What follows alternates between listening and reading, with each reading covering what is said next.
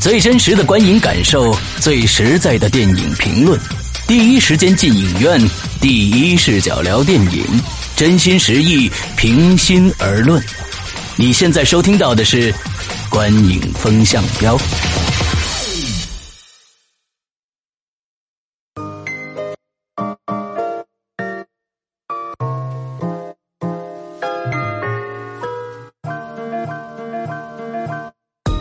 位听众，大家好，欢迎收听《观影风向标》，我是石阳，我是波米，我是玄木。今天跟大家聊一聊刚刚上映的一个非常有特点的一个电影啊，我是路人甲。嗯，呃，聊之前呢，请这个玄木来说一下影片的相关资讯。哎，我是路人甲这个影片呢，其实怎么讲，算是一个相对呃给我们开拓视野和的一个主题性的一个电影吧。嗯，那这个影片呢，它的导演、编剧呢是尔冬升。嗯，呃，那简单其实就是说，这个影片本身的演员呢，可能没有人知道里边的主角都是谁，因为他们真是路人甲。对，而这个影片核心主题就是讲在横店这帮一直拥有着演员成为明星梦想的横漂。横漂的真实的故事的一个写照，嗯，而里面当然也有一些明星的穿插啦，那都是纯粹是配角的一个角色了，嗯嗯，对。那刚刚上映两天吧，呃，票房呢也是比较一般，可能有个不到两千万吧，嗯嗯，这样子的一个成绩。那我们可以聊一聊这个影片的一些更细节的东西。嗯嗯。嗯，呃，波米有什么补充的吗？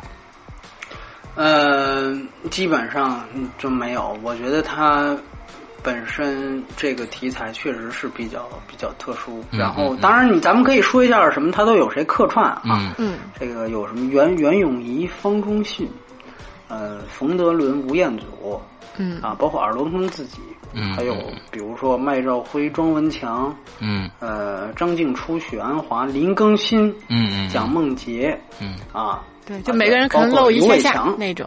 对对对对对对对对，露一个卖妆，建国大业差不多啊，对，卖庄，卖妆，没错没错，嗯，对对对，有些其实我感觉就是未必大家知道啊，卖庄这种，对对，嗯，但是都算是一个看着尔冬升的面子上来客串，而且不仅是这样，他这个营销上啊也有特点，他是让好多大明星每天写一篇影评啊。从梁朝伟开始就写关于路人甲的影评，然后回顾自己当路人甲的事儿。嗯，他的营销做的确实挺不错的。对，梁朝伟写了第一篇，然后后面还有比如说像舒淇呀，我忘了是不是还有刘德华呀，很多人啊，就是对。大明星前段时间大家说，哎，怎么刮起了一阵明星开始写影评的风呢？嗯，对对 对，当然了，我觉得大家可以把怀疑陈凯歌是不是拍了《霸王别姬》态度去怀疑这些影评是不是这些明星自己写的啊？嗯，也是有道理的，还不错。嗯，对我我看那个梁朝伟那篇，真的是从抒情到这个谈经历都还，当然那个我觉得更多算是一个呃推荐软文啊，这这个跟传统的电影批评还是有一定差距。但是观赏性很高，营销做的不错。嗯，对，就是这些。嗯，OK。然后我们聊这部电影嘛，还是从我们以前 我们习惯性的啊，先从这个剧情聊起啊。波米多少分？嗯，剧情我是五点五。呃，五点五，我是七分。我是六点五。那我最高的先说是吧？嗯啊，好吧。好。我今天难难难得一次最高啊。嗯，这个电影呢，其实呃。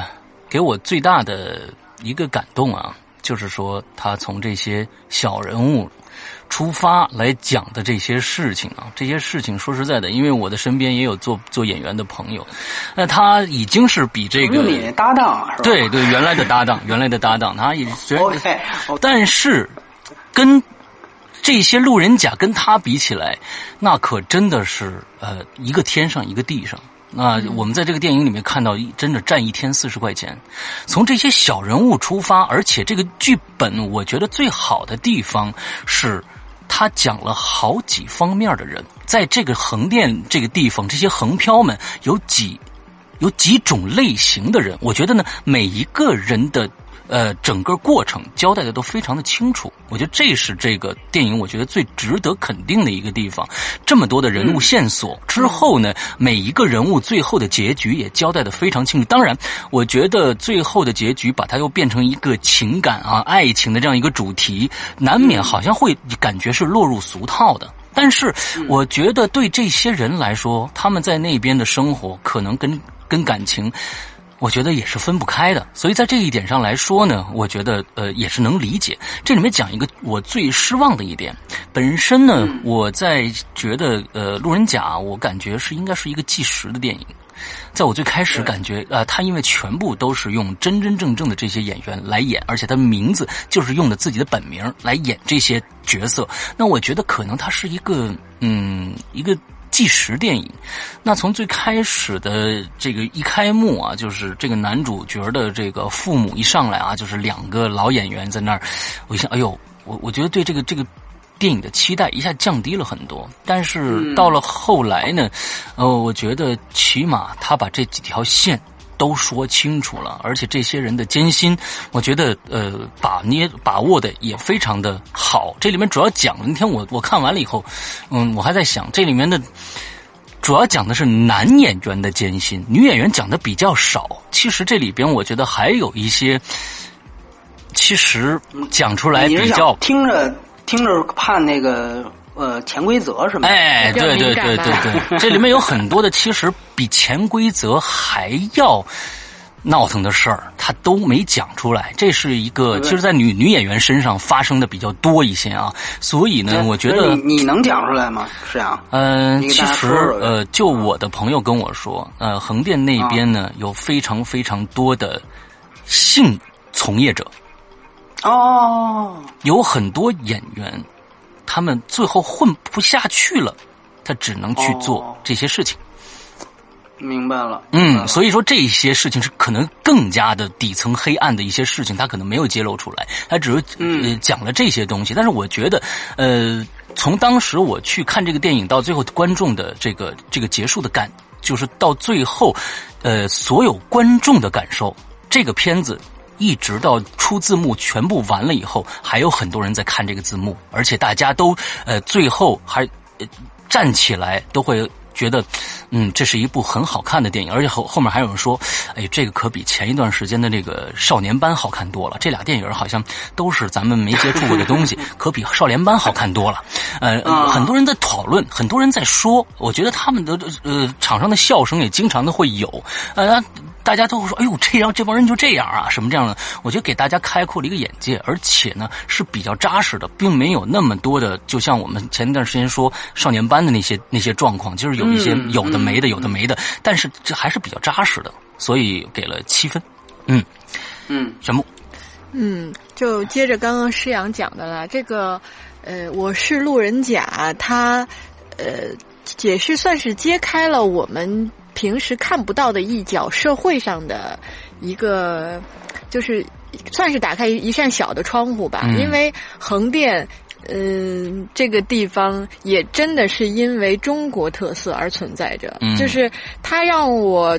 更进一步的了解到了哦，这个地方是什么样子的，嗯，而且呢，这儿的人，包括就是在里面提到的那个那一套的薪酬规则，嗯，就是呃一天裸体一千，只占就比如说你露哪儿多少钱，嗯，然后呢全托多少钱，尸体多少钱，然后给多少多少，就是做死人给多少红包，就类似的这种东西，那一套那么流利的一个。讲讲述方式让就是还真的是有点明码标价嘛，有一点点耳目一新的这种感觉。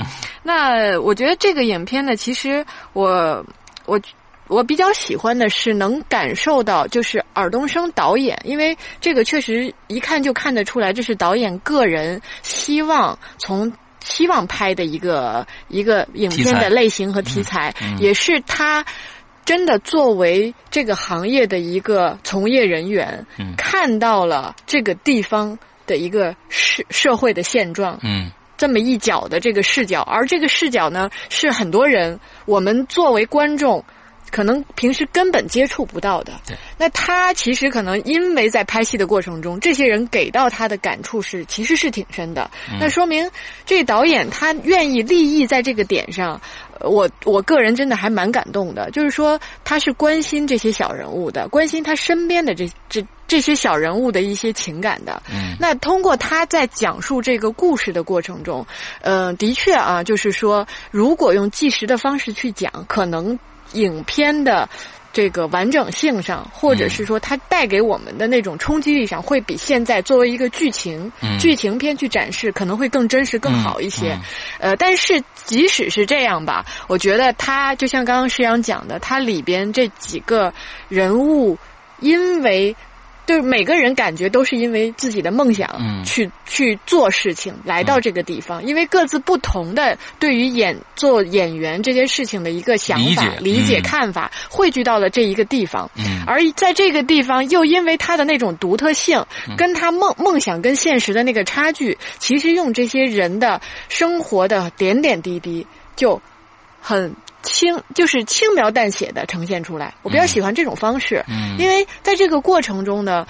确实能感受到他们的艰辛，而且呢，也能感受到，因为在这个艰辛过程中，他们遇到了同样有着同样经历的人，嗯那种同命相连的那种小小的感动。嗯嗯就这种感动呢，是你作为一个观众，但是能够虽然你。对他的生活并不是很了解，但是当他告诉你他是这样的时候，你是真的能感同身受的。嗯所以在这个过程中，我确实有几次就是是那种不是就那种感动啊，不是说你眼泪流的多么的夸张一下涌出来，而是就会因为他们的一些小的对话，或者是一些简单的肢体语言的表达，嗯我的眼泪会就是慢慢的就自己就流下来了。嗯这就这种感动我还蛮喜欢的，嗯所以呢，就是从整个剧情和包括它影片的利益上，我还比较认同这个影片。嗯那只是说可惜的地方也是在于这里面，因为它把它拍成一个剧情片，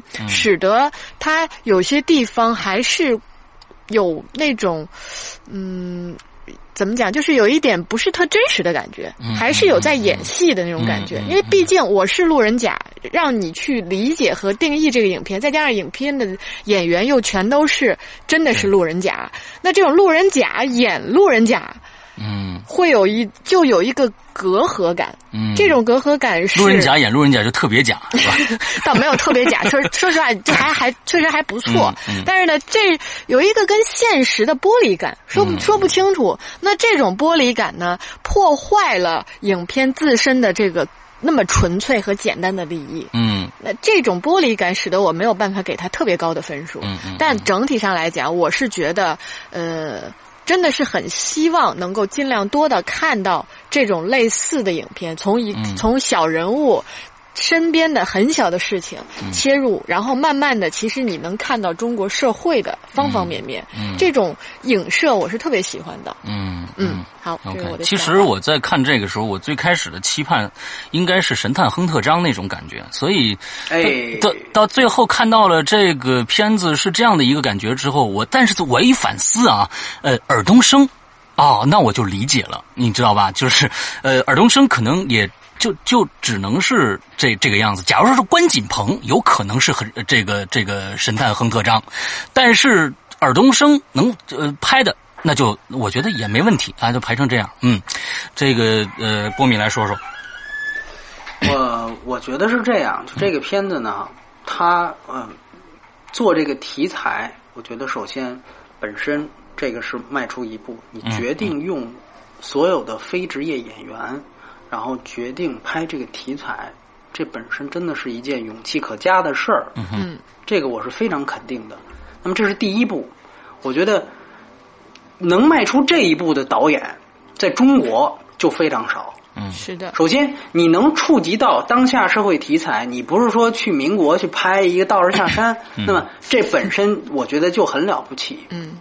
这就已经很那尔冬升他再怎么样，他有业内的资源。说句实话，他再次他比王晶电影强不知道多少倍，嗯对吧？是的但是他要是想做一个《澳门风云三》或者《澳门风云》那样的片子，我觉得也不太难啊。从难度、从找钱、从找人都不太难，但是他愿意踏踏实实做这件事情。我觉得这个给当下的浮躁的电影界能说明一个问题，就是那这样的导演，我们还是应该肯定。嗯对吧？这个没话讲。然后我们说，哪怕是进一步，哪怕像比如说陈可辛这样的导演，他也愿意去接触现实题材，但是他不敢用非职业演员。我们都知道，《亲爱的》开始他也想找非职业演员，但是后来他自己怕了，他觉得那样的话是不是不会引起太大波澜？怎么办呢？没办法，还是黄渤、赵薇、佟大为，对吧？那么他想想过，但是他最后他其实他也很坦诚的说，我不敢，我就是不敢。嗯但是尔冬升，我们看到了，哎，很不容易。所有的主角，我拍路人甲就是路人甲，我用他们来演，那演的合不合适，我们待会儿说。但是本身这个做法，这个很不容易。嗯，那么我们说这是勇气，那么这是第一步。有了这一步，他已经超越了很多同行，我觉得这一点值得佩服。那么，但是我们又说，他还有第二步，就是当你选择拍这个题材，用一个非职业的演员去拍这个题材之后，你能不能把它拍好？在对第二部的这一个这个呃怎么说呢？这个这个我我的看法上呢，我觉得他没有拍好嗯啊，我觉得他没有拍好，因为呢，首先就是说。它这里面有一个主观客观的东西，从主观上来讲，我们说这是一个关于演员，或者说关于起码是影视行当有相关跟电影相关度很大的一个一个一个事情。那么我我们之前看到过很多的类似的电影，哪怕尔冬升其实他自己拍过，我们都知道有一个电影叫《色情男女》，嗯是张国荣和舒淇演的，对导演就是尔冬升。他讲的是什么呢？我们知道香港是原来拍风月片、三级片非常多的一个地方，对他其实就是讲的拍三级片的这些。呃，这个演员们他们的故事，对哎，尔冬升之前就接触过香港的，但是我觉得也许是香港大陆，他对香港的了解可能还是比较熟一些，所以我觉得和或者说也有创作力的问题，就是那个电影它你能看到他的初心的东西是更多的。那么还有一个更像的电影，当然就是周星驰的《喜剧之王》，嗯那是纯纯粹粹的一个路人甲的电影。嗯，那他其实就是在讲周星驰自己的过去。其实那个电影，你现在去想，从周星驰的维度来讲，它不是一个周星驰搞笑的电影，嗯其肯定不是最搞笑的电影。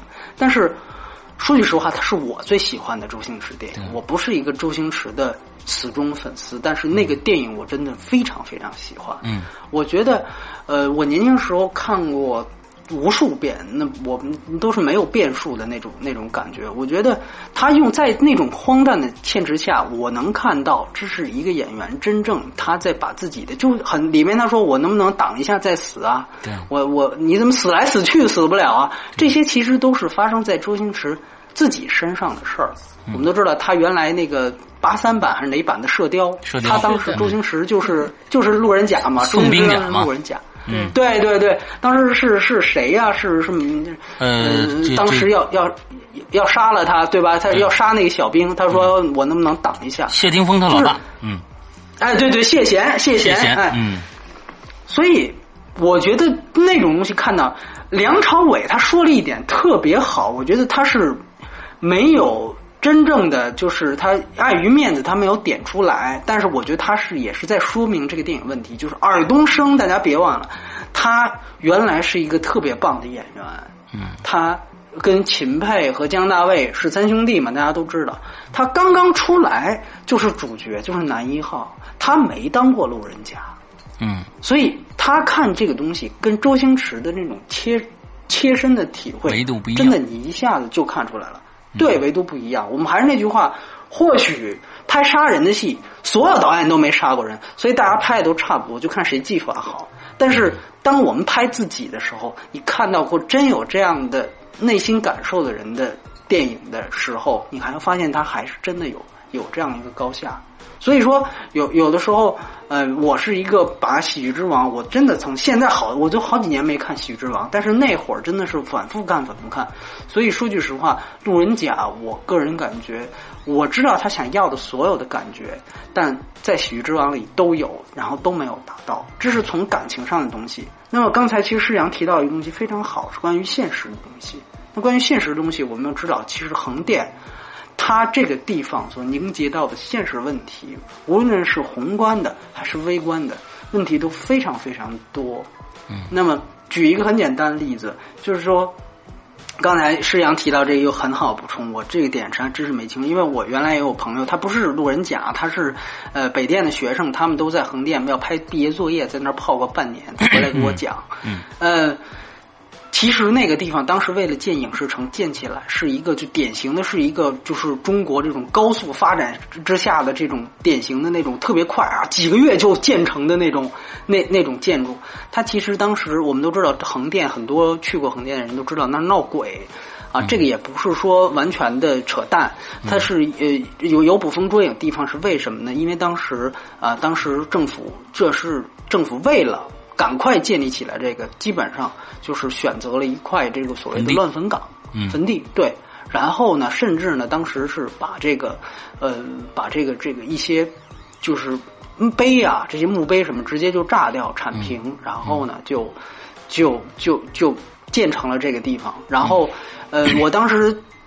同学他给我讲了很多灵异的事儿，呃，我我我我努力让他，对，我努力让他搬到这个，对，搬到这个 鬼影人间。我只谈一个事儿，就是说他当时是在那个明清街上，就专门拍明朝跟清朝的古装剧啊，在那个明清街的那个石呃石板路上走，然后呢，他当时。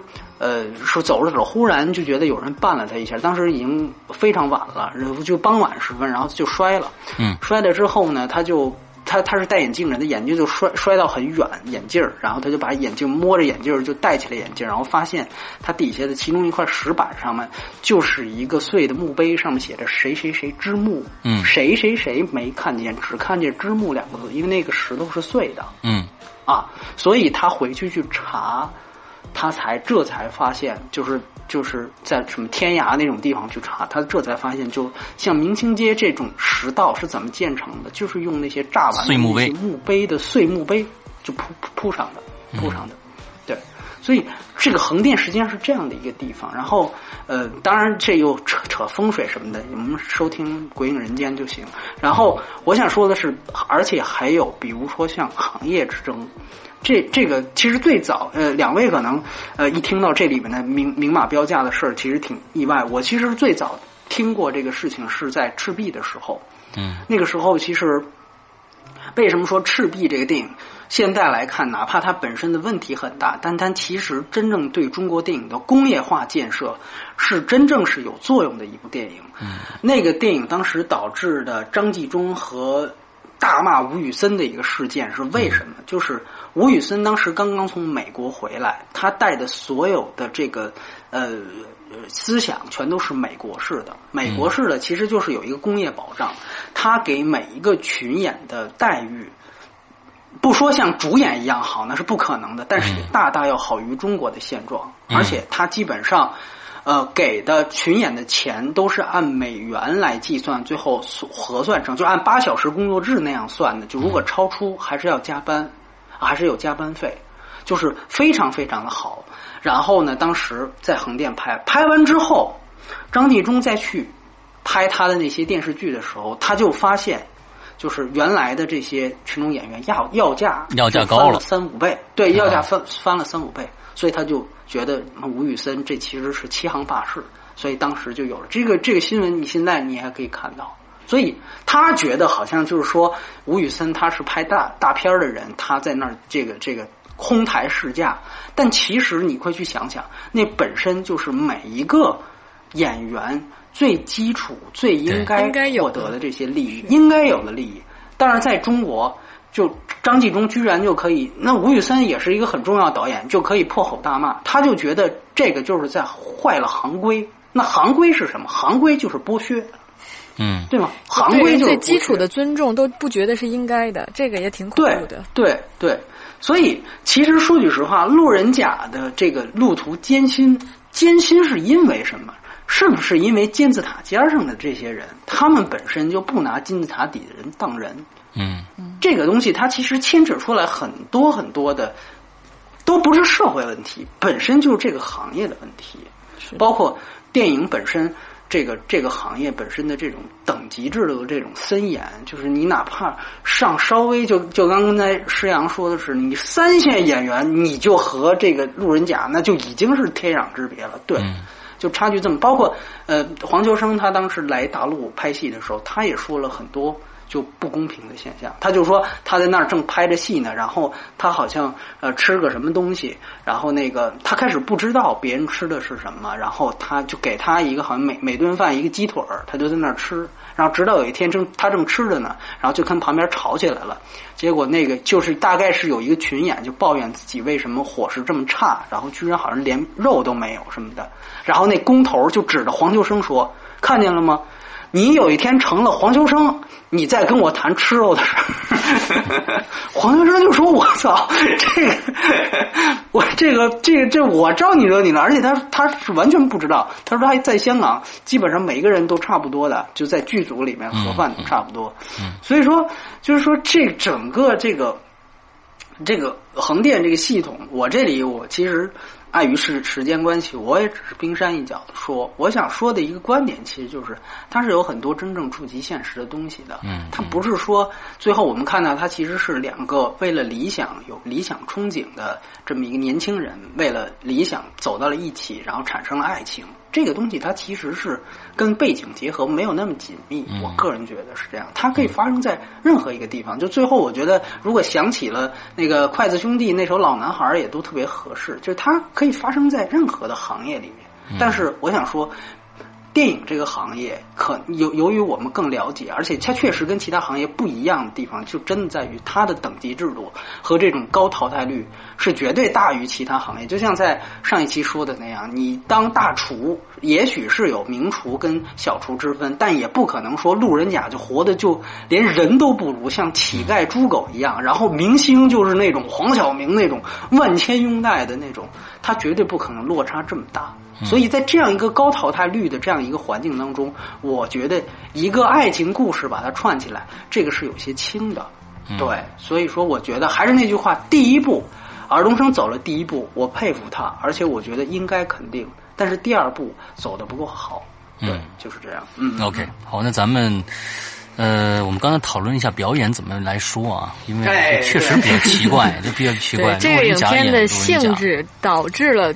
对表演的这个评论会有一定的尴尬和难度，所以我们就没有评分，我们就说说大概的，就我们每个人的意意见吧。就是说，对对对，其实这有个矛盾啊，就是说让路人甲来演路人甲的话，应该是一个按照按按说应该是一个纪录片的模式，但是呢，它又是一个剧情片。之之后呢，路人甲又来演路人甲，所以就造成了有一些。在表演上呢，会显得更假，你知道吧？就是就尤其是我们 我们来说主角啊，就是这个男主角，我觉得女主角还是不错的。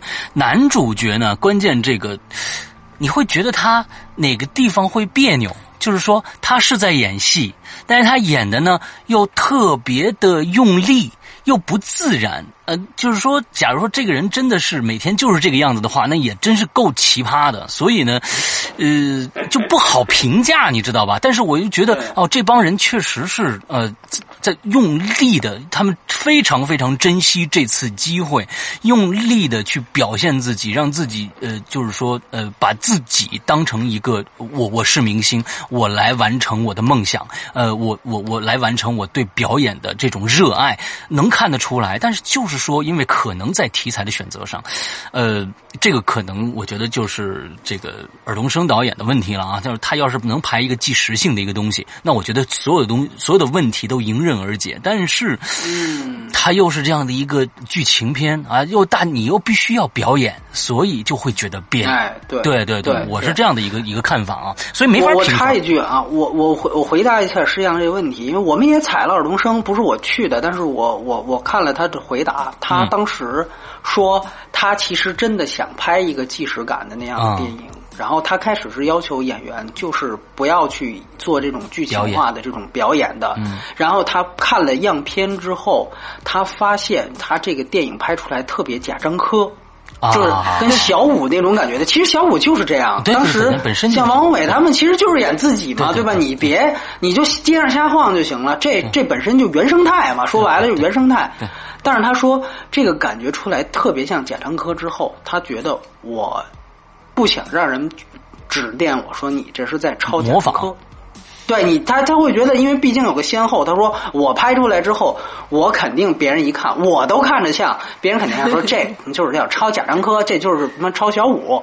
他觉得这个东西他不太能接受这个事儿，嗯，所以他说，尤其他说，但但他说我对贾樟柯没意见。他说我很喜欢看贾樟柯的戏，他说我越喜欢我也不能抄啊，对吧？所以呢，他想了想，最后他给的解释就是。因为这个原因，他还是想让他们回回到一种传统的剧情片的表演方式上去。嗯，对我补充这么个信息啊，认不认同在大家？对，嗯嗯，OK，那个玄牧有什么想法？嗯，我觉得好的地方呢，是真的。就是尔冬升导演给路人甲了一次机会，嗯，就是这个是从现实意义的角度啊，因为这些演员真的也就是平时纯粹的群演和就是很普通的这种演员，每天的收入也是低到。就是就他们的收入可能连我们北京小时工的收入都不如的，对的，这是很现实的，很现实的。对，所以他完全给到了这些参演到这个影片里边的演员一次他们从这一这辈子来从来没有过的机会。那这现实意义的来讲，真的是挺大的。那表演本身呢，就就是我们其实刚刚一一直也在说的，就是这个问题了。嗯，我觉得。表演确实相相对有一点点的那种，就是是就能看得出是在表演。然后他们自己内心的纠结，就因为没有演过这么大的角色，这么主要的角色，所以也会是就都我我我有些时候我能看到出看得出他的一一个紧张的那种感觉。嗯嗯，就是。嗯，这也没有办法，说实话，你所以我们也没有办法去给到他们的表演去做任何的评价。但是这里边有一段戏，我觉得是非常棒的，就是最后那一段，里边那个呃一直。他们的头的那种感觉啊，最后疯了。对对对对，那段戏是非常非常好的，那段戏是非常好的。对对对，就就这种状态呢，我觉得我们给他们评分也是对他们的不公平和不就不够尊重，因为本身他们真的很不容易。对，那这我们去评价一个真真正正的靠演员就拿着。真的不菲收入的人去评论，我们觉得是 OK 的。但是对于他们，我们坦白讲，真的没有资格去评这么评判他们。对对对。那只是说，觉得他们。以以往的那种只有那样子经历去演出现在这个水平已经很不错了。对对对，这是我个人对于如果要非要从表演的角度去讲的话，我觉得这些有梦想的人，然后有尔冬升导演给了他们这个机会，然后他们也抓住了这个机会，给我让我通过他们让我们了解到了横店这个地方，正在发生着的这些人和事儿，嗯，已经很伟大了。嗯嗯，对，这是我的看法。那我给波米呢？呃，我话一向比较多啊，我这次只说一句，就是说，即便我们不打分，我还是觉得他们演的比黄晓明好。那好啊，好，呃，鼓掌，鼓掌，鼓掌。这个评论好。嗯，这个评论好，对对对对对。OK，我们最后来聊一聊娱乐性啊，娱乐性波米多少分？啊，我感觉黄晓明的粉丝在杀过来的感觉。没有没有，挺好挺好，我们也同意。六点五，六点五，六点六点五啊，娱乐性啊，我 我也我七分，我七分，嗯。呃，我我也给七分。呃，这个玄牧先说说。好，呃，其实这个七分给的就是它的社会意义和价值。嗯嗯嗯，它给就观影本身其实是一件，就是打开我。对于这个领域人的生活和我对这一这个区域的人的那种视角的一扇窗户，嗯，这个其实电影本身的意义要大于其他很多天天在看的，像什么超级英雄啊，然后动作特技啊，就这些东西。嗯那那些你再怎么看都是重复性的，而这个视角是你很难看到的。对，那这一点其实我觉得它就值这么一个价值和分数了。嗯，那其他在观影过程中他们。也带给你欢乐。嗯然后呢，而且这个影片我自己觉得它的营销做的也挺好的。嗯就是他真的是这个导演，因为这这个影片能看得出这个导演是很用心在做这件事情的。嗯嗯那也请了他这么多圈内的朋友，嗯而且这个圈内的人也愿意为这些同行嗯去做一点事儿，就是这些点点滴滴的感动，包括梁朝伟去写这个影评这件事情，包括其他明星也在跟风写这个东西，整个就是让一个如，因为坦白讲，这个影片本身在中国现在这个市场，可能真的也就是一两百万票房的一个一两一一两千万吧。不一两就没有这前面这么多收这么多的铺垫和营销的话，嗯哦，又没有明星制作是吧？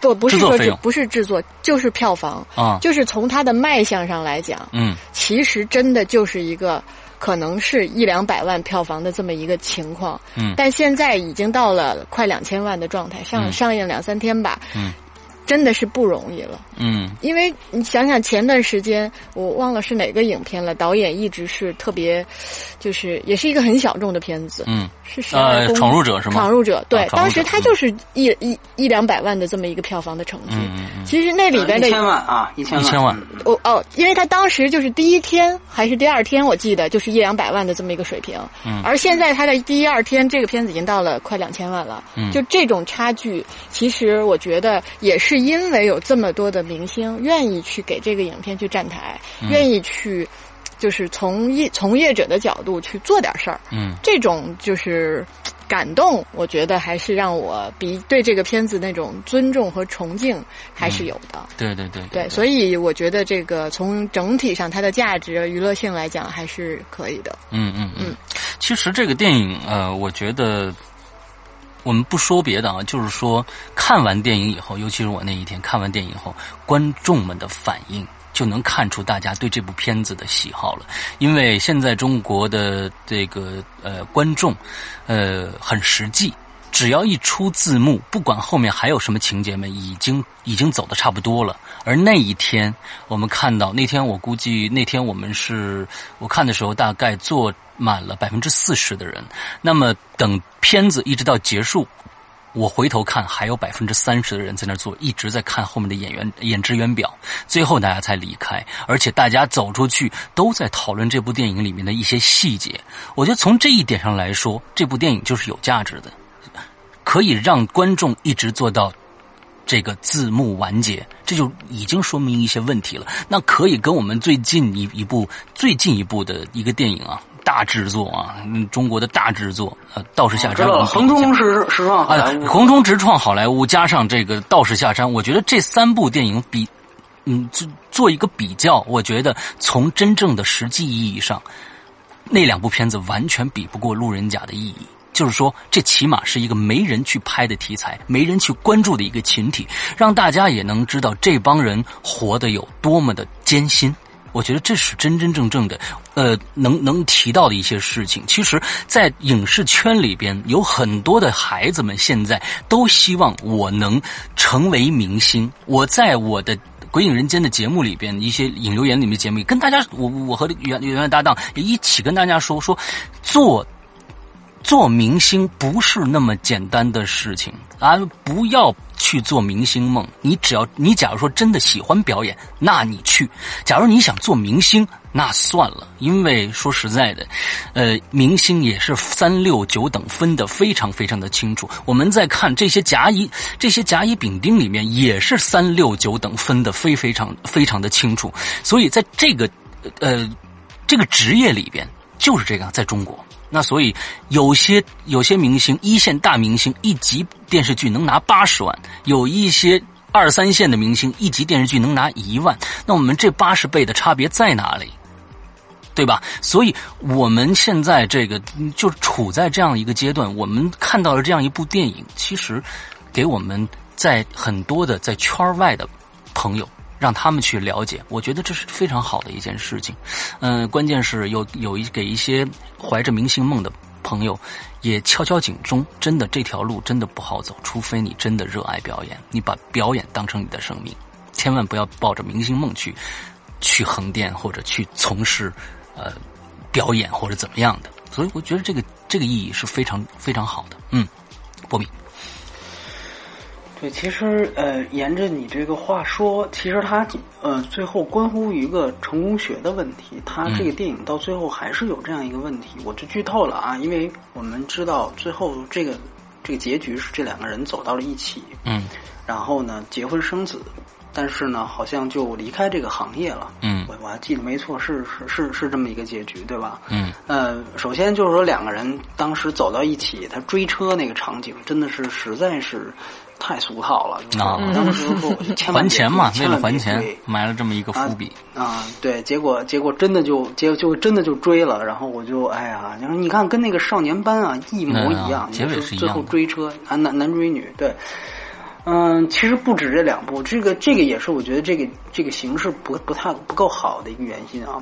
但是我觉得它好的一点是在于，呃，最后他有一个呃结婚生子的这样的一个结局，而且离开这个行业，他呢其实是来想告诉大家的一，他传递了一个思想，就是说什么是成功呢？就是说成功，呃，你有家庭美满，这本身呢也是一种成功。嗯这个呢，其实我觉得对于我来说是一个挺俗套的一个理念，但我相信其实很多人并不这么认为，嗯尤其是中国，我觉得中国大部分人，大大大部分人比我上进的人都不这么认为，因为我觉得，呃，中国很多人是觉得成功是得像马云那样。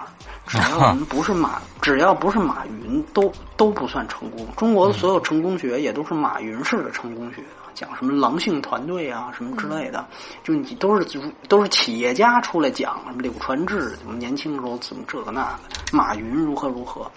中国人，尤其中国男人，就都是觉得成功只有在事业上才成功才叫成功，但其实并不是这样。成功的概念其实比较，这个是一个比较狭隘的一个成功成功概念。所以我觉得他传递的这样的一个思想本身，对于不是这个行业的人，观众毕竟不是所有人都是路人甲，然后才去看这个电影，很多人是从事别的行业的人。我觉得他们能收获一些，然后这个价值观本身，我觉得对于现在中国挺重要的，尤其这么浮躁的一个时一个一个时候。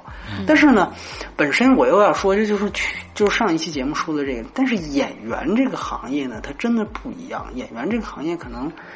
你如果真的是要追求事业美版呢，它其实就不，你就真的就成不了角儿。我们说，其实作为艺艺艺术这个行当本身，它其实真的是要有一个疯魔精神的。嗯所以，嗯，我为什么我特别同意施洋的一个观点？我很喜欢这个，就是那个他那个公投那一段最后疯掉的那一段戏。嗯当时呢，呃，说句实话，我我我看的是点映场啊，然后我点映场特别巧，我是在中国传媒大学跟学大学生们一起看的，在中国传媒大学的那个、那个放映我的母校啊礼堂，哎哎哎哎哎。啊、在那儿跟学呃，在大在校大学生一起看的，呃，学生们的反馈都就是呃基本上是每一句都有点评啊，每一句都有点评。这个这个观影气氛，观影气氛超过了观影素质是的这么一场戏，尤其是到那场戏的时候，呃，大家感觉好像就是他罪有应得的样子，就是觉得因为他前面是。呃甩甩了他的是等于是让他的女朋友为了他而妥协这个孩子的事情嘛，对吧？嗯所以说呢，自己最后又于心不忍。但是后来回去，我想那段戏，他之所以觉我觉得他更好，或者我能记住的那段戏的原因，是因为我觉得，在我的对于电影的看法来讲，我觉得最后他的恨是在于他没有狠到底。我们接着道士下山的话说，不择手段是豪杰。我觉得小人物或者路人甲的悲剧就悲剧在于，他们连做一件可能决绝的事儿，哪怕是让女朋友堕胎这种事情，他们都狠不下心，都狠不到底。嗯这个我觉得才是真正路人甲的悲哀所在。就是如果你去看，比如像《夜行者》这样的片子，就这个人为什么能从一个那么小的一个 nobody，最后变成了一个好像是媒体大亨一样的一个人？嗯他的不择手段是遍布在他晋级的过程当中的。嗯这样的人能够狠心，最后杀掉所有的你挡着我的眼，我就杀掉你，没有一丝的良心所在。这样的人也不容易。说句实话，你在生活当中能碰上几个这样的人？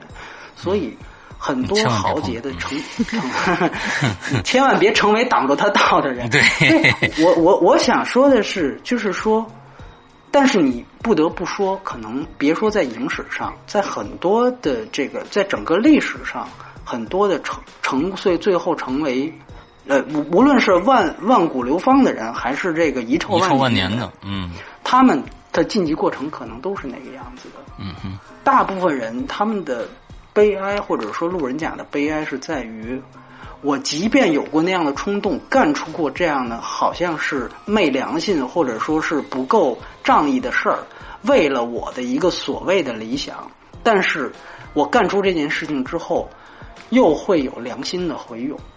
这种反复，最后让这个人可能既失去了他的朋友圈，既失去了众叛亲离，但同时他也达不到他的理想。嗯所以我觉得那个人物是生动的，嗯。而我我觉得他在这里面是有有一种恨，这个恨也是可能是尔冬升的恨在这里面，并不是恨他啊对他的女朋友这么残忍，嗯。而是恨他在残忍之后为什么还演不好那场对戏。怒其不争啊，怒其不争在这儿，对。所以我觉得这个就是这个人物，我觉得让让我觉得有感慨的地方。所以说，我觉得他对于成功的解释，其实是在这两方面：一方面嗯是是不是事业的成功才是成功；那一方面，我们在成功的道路上，你是不是你哪怕你想做一个啊、心狠手辣的人，你真有那个水平和能力吗？对吧？我觉得能把良心完全隐去的人，这种人也是千千年难遇的呀。所以说，我觉得那个人物给我印象深刻。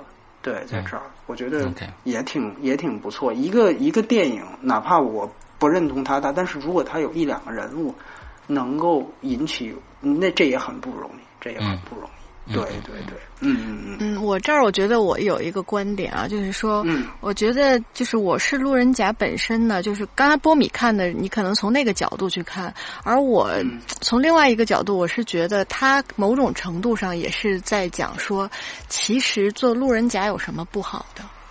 这这是我对他的另外一种解读啊，就是说，呃，就。呃坦白讲，我我看完这个片子，我有一种感觉，我们总会是某个人或是某些人的路人甲。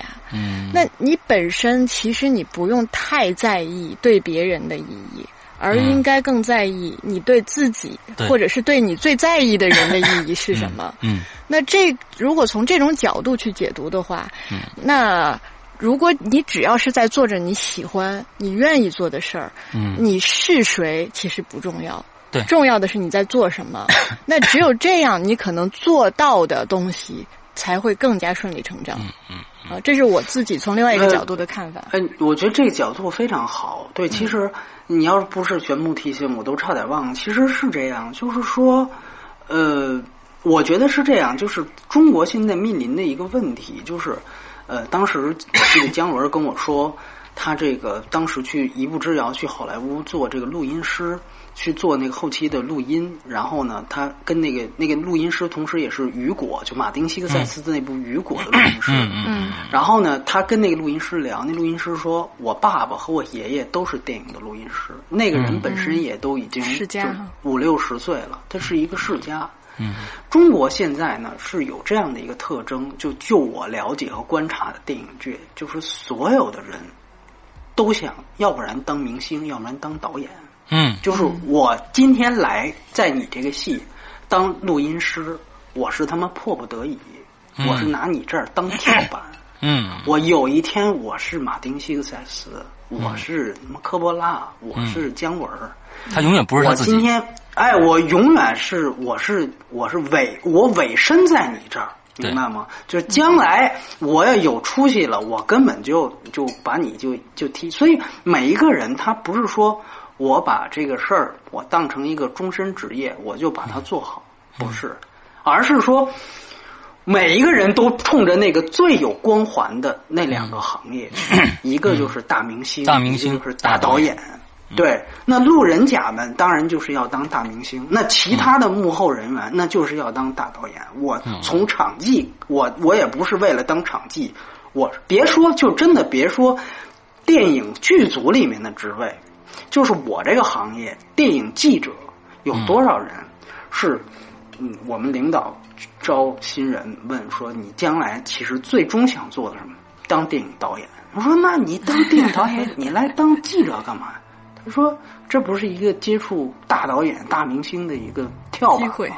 嗯啊，一个机会啊！你你要是说真的跟总戏，你什么时候才能见着李安？你什么时候才能见着陈凯歌？对吧？那我这基本上，然后呢，你又不得不说，中国现在电影界确实是这样，什么呢？就是隔三差五，我就看见有哪个影评人、哪个前同事，据说就拍了个电影。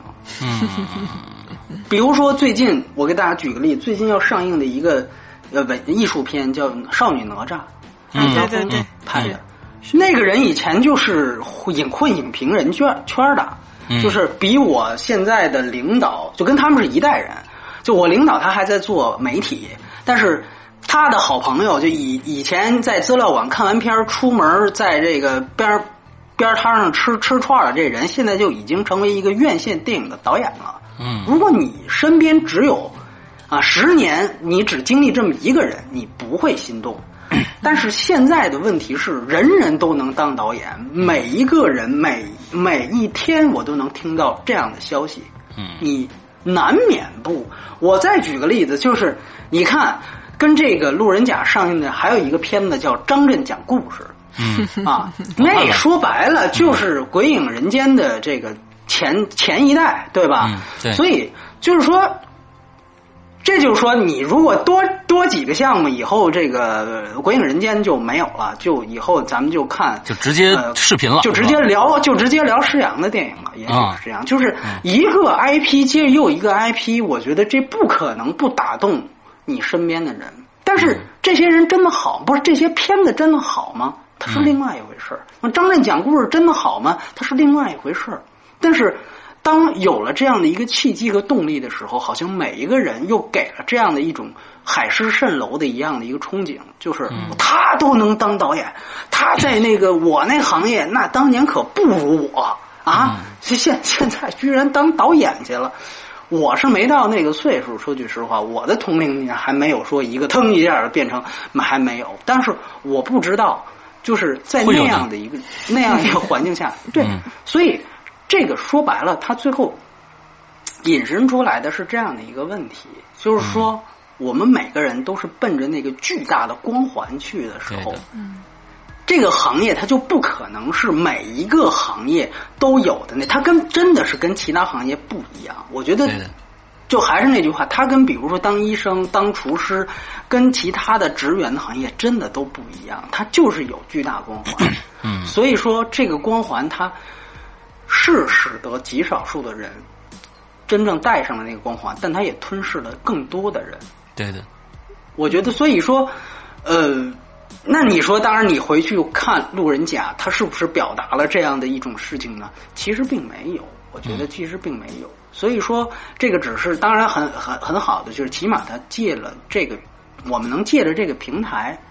哎，去说这些事情，这个本身我觉得也是这个电影的一个挺好的地方，它能让我们真的有这个往这上面去想一想。嗯。对，往这上面去想一想，其实我觉得是是是这么个道理，大家也也可以想一想，对，确实是现在是这样的一个情况，是这样的其实一个情况。真的，如果你甘心，也不说甘心吧，你真的愿意，就是承认路人甲，因为你再有名，对某人来说也还是路人甲。但是你你明白是这个意思，就是说，比如说在西方，他路人甲是可以当一个真正有尊严的职业去做的一件的对的事情。嗯所以我们中国不是这样，你明白吗？他他是在底层的人，他必然有这种戾气所在。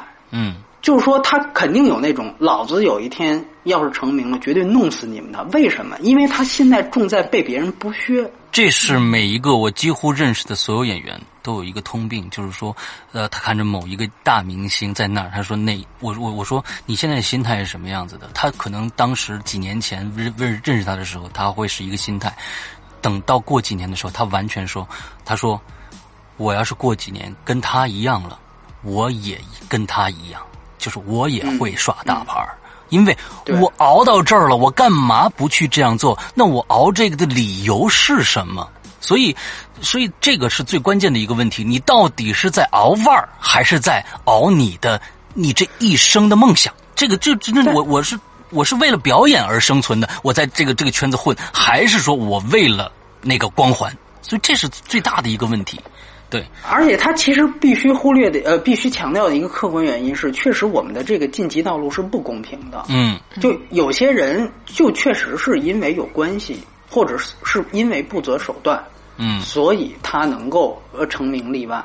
那这些确实是本身给其他人造成的这个心理压力，就确实是是不一样。就他未必是因为我业务上厉害，嗯就这个，我觉得真的是这样，尤其是我觉得，哪怕干到配角，真的都是其实换任何一个人都能演的这么一个事儿。在这样的一个行业里面，那是为什么要让你演？他这里面真的是有太多的不择手段在里面。嗯，其所以实我觉得真正这，嗯，在在这这个里边还有一个最大的问题啊，那么就是说整个的从业者的素质和教育程度，那么他达不到像国外那么高。那么其实我现说的时候就说，为什么四十块钱白菜价，就是干这个人太多了，呃，就就是说一大堆门槛低。干的人多，所以四十块钱，这个我觉得这也是现状。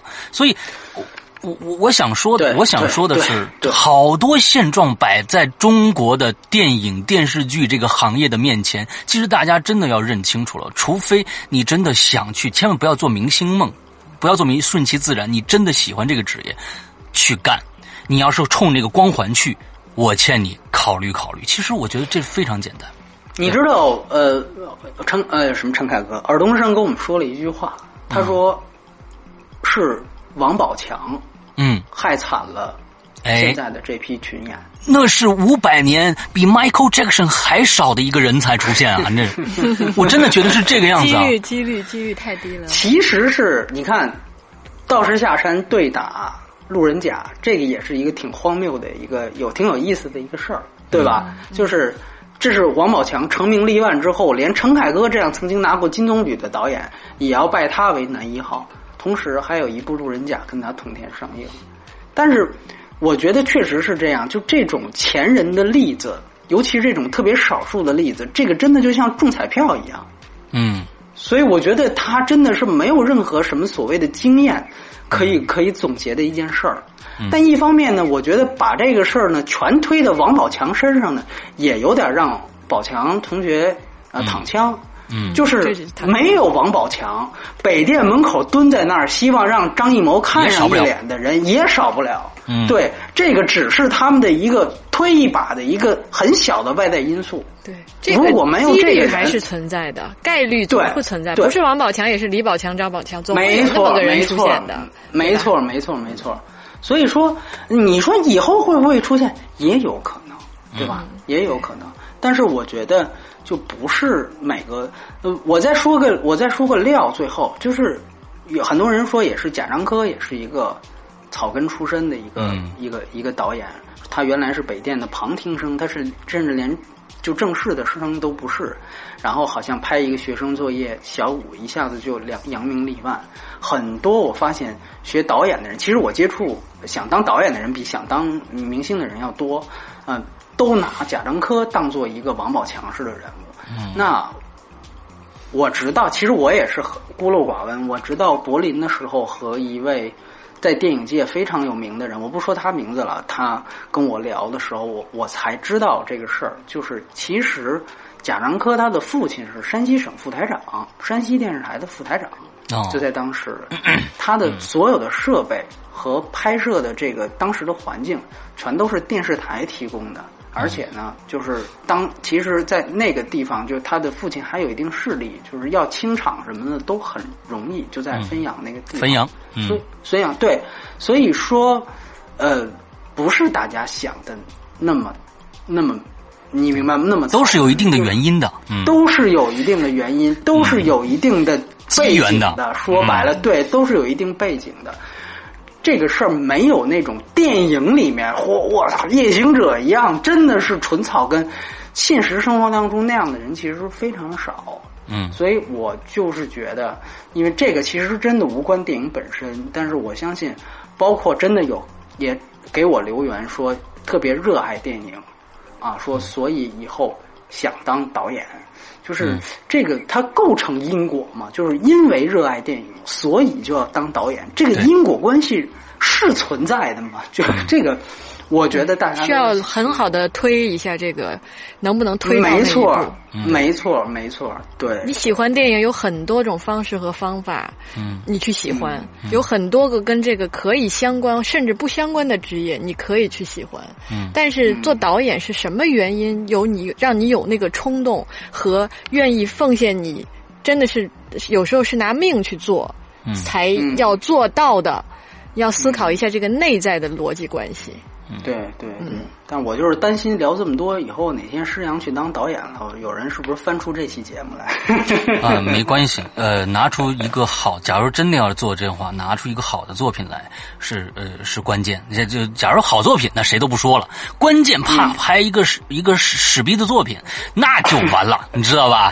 那个时候呢，我相信就有就有哎，对对对对对对对对对对对对对对对，大家盼着我出一个电影啊。这个 OK 这个张震讲故事，他也是找的李冰冰当这个出品人，是吧？嗯，对，和人权对，和人权两个人，，对嗯对对嗯嗯。对，行行，对我觉得你往范爷身上努力应该有戏，他俩 OK 啊，OK，对对对对，好的好的，大家期待一下啊，大家期待一下，可能不久了啊，嗯，是吗？真的吗？对对，可能不久了，嗯嗯，之后我们今天这电影的综合评分是六点六分，呃，分数不高，但是呢，其实呃值得看值得看一看这个电影啊，起码比《道士下山》值回票价，我觉得是这个样子的，起码你能了解一些一些事情啊，所以还是希望大家去看一下。在这儿呢，我还想跟大家说一下，还有一个电影需要大家去注意一下，就是过几天七月十号上映的《大圣归来》，呃，我们游记之大圣归来，《西游记》的《大圣归来》，这是一个三 D 动国产三 D 动画片。今天我们三个人全部去看了他们的点映场啊，今天开了是五千场的点映场，所以我们就买了票去看。呃，回来真的是觉得，呃，起码对于我来说，我觉得这是真的是中中国的非常好的一部动画片。我也在我的朋友圈里边说了，我说这是我看过最帅的一个孙悟空啊，那这是最帅的一个孙悟空。呃，中国三 D 里边动画里边是最漂亮的一部动画片。之后，呃，还有我觉得这是。真的需要去支持第一个中国的动画片，第二个这是完咱们中国唯一的一个超级英雄，一定要去支持。我要补充一点的是，其实，在我们三个看之前，就已经有大量的人通过微博、微信给我们的官号、给我的私人的号都留言，然后说一定要嗯做这部电影这个电影。然后当时我是觉得是都有水军之嫌的。嗯啊，但是呢，看完之后，我觉得确实他肯值得做值得肯定的地方非常多。嗯呃，我对他是不是神作保留意见，但是我觉得我们会单独聊一期，对吧？对，肯定会单独聊一期的。这个电影其实更多的我看到了一些希望嗯。嗯，对对对留在后面说。嗯有更多话留在后面说。好，我们这期节目会在七月十号之前跟大家见面啊，希望大家期待一下。那我们今天的节目到这儿结束，祝大家这一周快乐开心，拜拜。拜拜好，拜拜。